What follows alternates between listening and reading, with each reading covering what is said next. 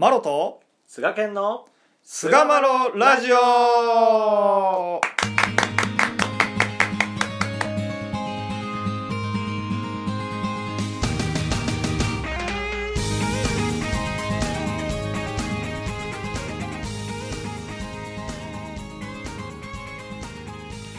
それでは始まりました。菅マロラジオ、えー第1回目のテーマは「頑張りすぎるとしんどくない?」というのをテーマに、まあ、お話をさせていただきたいと思います。菅健さんどうもよろしくお願いします、はい、こちらこそよろしくお願いします。しんどくないのイントネーションはちょっと大丈夫やったかちょっと心配ですけど。僕精一杯あのハテナをハテナをつけてみあたんですけれどもはいはい。伝わっているんじゃないかなと思います。えっとですそういうねこうイメージを言葉に持ってるか。うんそうですよね。なんかこうあの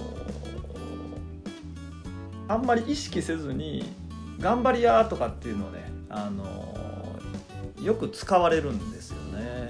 僕自身が。よく言われるよく言われますよね。で僕も、まあ、結構使ってたのかなと思ったりするんですけれども、まあ、頑張るということについて、まあ、ちょっと話を進めていけたらなと思うんですよね。はい。あ自分自分に対しては頑張るわっていうような言葉遣いで使うことがあっても、うんうんやっぱりあの周囲の人に対してあの積極的には使ってない、まあ、遠慮してるっていうところがあるんですよね。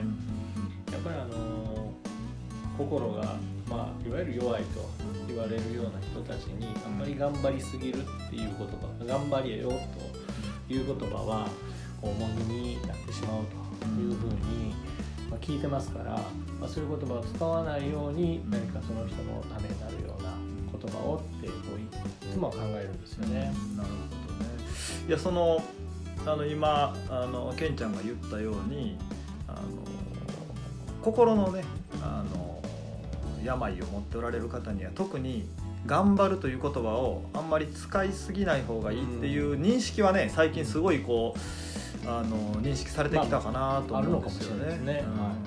それまでは本当に意識せずに頑張れよっていうことを結構みんな使ってたと思うんですよね。そうですね。まあ、やっぱりそんな悪い意味はねないとは思うんですけど。ね。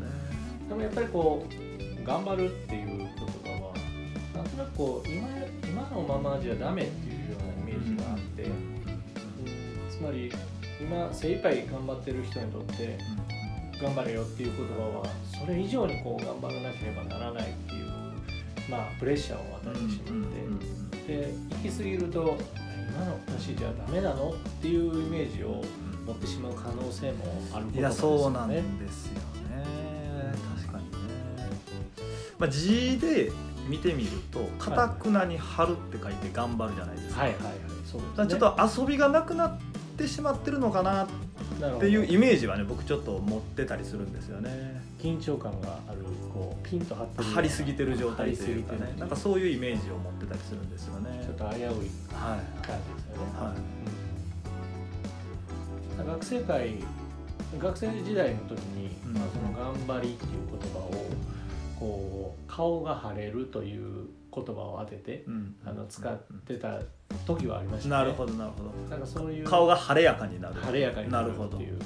まあ、そういう意味を持たせて使ってる、まあ、最近はあんま見ないですけどね、なるほど。その時代のなんか流行りというかね、うん、10年前ぐらいそんな言葉なるほど。使ってたような記憶がありますけど。いや僕もねなんかこうあの結構自分で頑張らなきゃって思ってる時って調子がいい時はいいんですけど、はいはい調子が悪い時にねこうなんていうかねあのその自分自身を追い込んでしまう言葉になりかねないなというのをねあの思ったりする。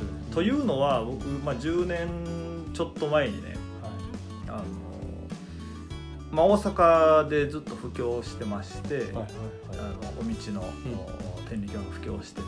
はい。で帰ってきた時もうバリバリもう布教こそ命だみたいな、まあ、そういうふうに思ってた時があって、はいはいはい。それであの教会生活をしだしても頑張って布教しようってずっと思ってたんですよね。暑いですね。暑いですよね。その時はね 今その面影はどこ行ったというふうな感じなんですけれども。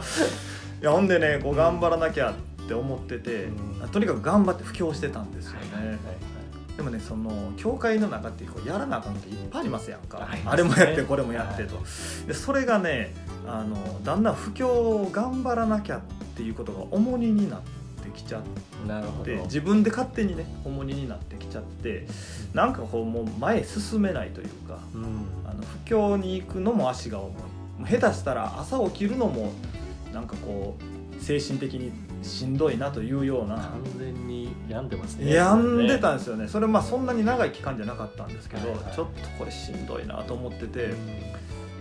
でまあ一応一応信仰者の端くれなんで。いやまあそこはまあ進行者一応。ね言ってもらって でもなんとか頑張るにはどうしたらいいかっていうのをはいあの助けをねあはい。の親様がどう言ってはったかなっていうのをあのそこに助けを求めたんですよなるほど。で一生懸命あの親様が書かれたものとか、まあ、そういったものを一生懸命読んでたらこの「頑張れ頑張ろう」っていうまあそういったことをですね親様一切言っておられないということにお気づいたんですよおね。おそうですか。でその代わりにうん。目に何度も飛び込んできたのがこの楽しめっていうことなんですよああありね。ますね。苦労してなんかしてはった人にも楽しめ楽しめって、うん。病気の人にも最終的には楽しめ楽しめって言ってね、うんうん。あんた今ここで踏ん張るんやで頑張るんやでっていうことは一言も言っておられなかったところにあ僕はかたくなに張ってたけども楽しもうという心が全くなかったなというところにまあ僕自分で気づいて、あうん。これだから頑張り、まあ、頑張るというのはねある意味自分に緊張感を持ってやっていくのはいいのかもしれないですけれども、うん。そこにやっぱ楽しむという要素があった方がうん。よりなんかこう精神衛生上もそうですし勇みというかねあのやる気が出てくるのかなということをまあ僕は思ってて、うん。なるほど。う色がついてきますね。ん、そうなんですよね。何をやってるにしても。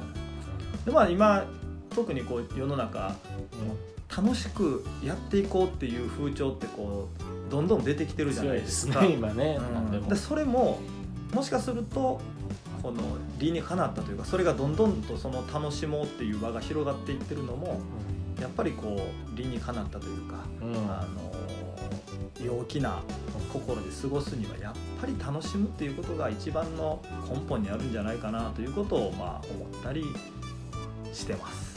なるほどこれ出来上がりましたね。出来上がりました、まあそういう感じのなるほど。おうん、だまあ頑張るということも人に強要するもんじゃなくて、まあ、自分でやるもの。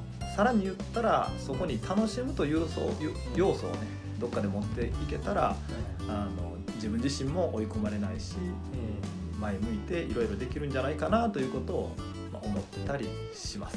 んなるほどよくわかりました。まあこんな感じのゆるい感じでこれから配信していきたいと思いますはいはいはいはい。いいですね。はい。あ時間の方もバッチリ。ということで、まあ、今回は「頑張りすぎるとしんどくない?」でお送りしました。ありがとうございました。ありがとうございました